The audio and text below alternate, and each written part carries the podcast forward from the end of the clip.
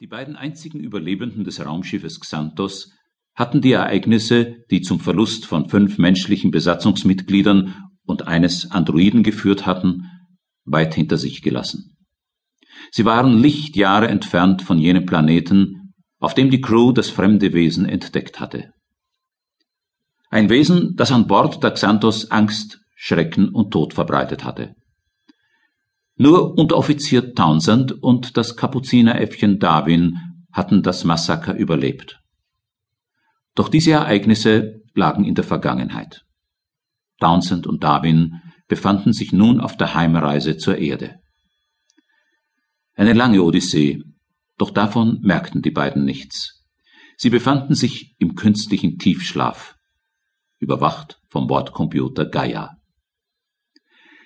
Verantwortlich für das Massaker, soweit ein Androide für seine Handlungen verantwortlich gemacht werden kann, war der Androide Noel.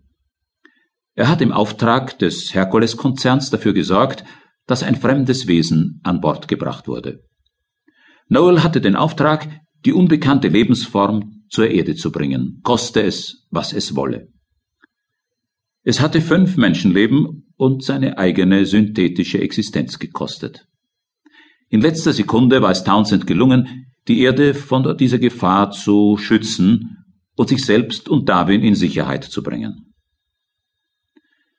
Soweit Townsend von den Trümmern der explodierenden Xanthos und dem ins All gezogenen fremden Wesen entfernt war, so nah und unmittelbar waren diese Erlebnisse in ihrem Kopf, in ihren Träumen.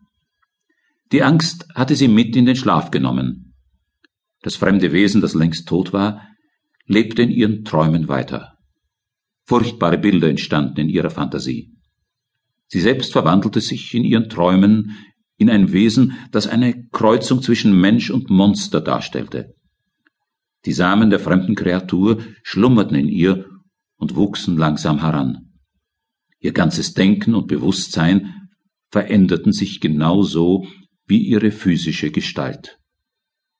Doch das waren nur die angsterfüllten Träume, mit denen ihr Unterbewusstsein versuchte, die schrecklichen Erlebnisse zu verarbeiten.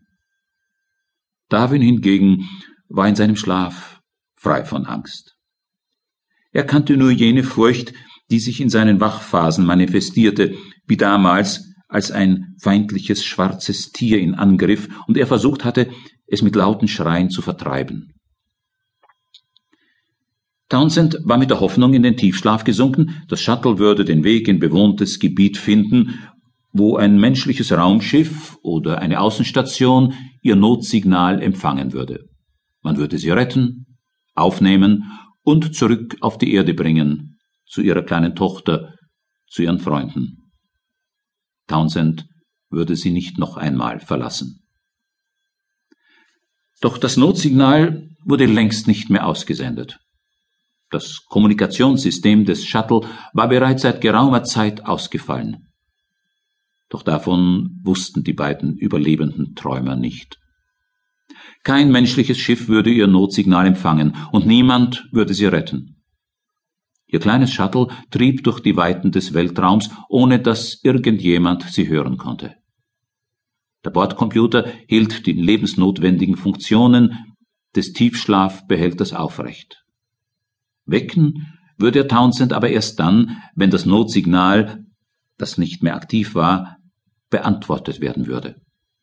Ein programmierter Irrflug, der sie zwar in den Empfangsbereich anderer Schiffe geführt hatte, aber das winzige Shuttle war von den Sensoren anderer Schiffe nicht erfasst worden. Es war zu klein und sandte kein Signal aus, weswegen man es, sofern man es überhaupt entdeckte, für Weltraumschrott hielt. Wiederholt hatte das Shuttle befahrene Routen gekreuzt, doch kein Kapitän und kein Navigator hatte dem verschwindend kleinen leuchtenden Punkt auf ihren Monitoren eine Bedeutung zugemessen.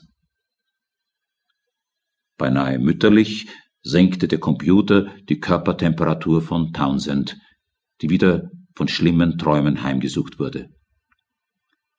Als das Shuttle von einem Raumtransporter erfasst wurde. Das kleine Schiff mit nur zwei Mann Besatzung, das die Irrwege des Shuttles gekreuzt hatte, war auf den stolzen Namen Homer getauft worden. Das passte zum Aussehen des Kapitäns.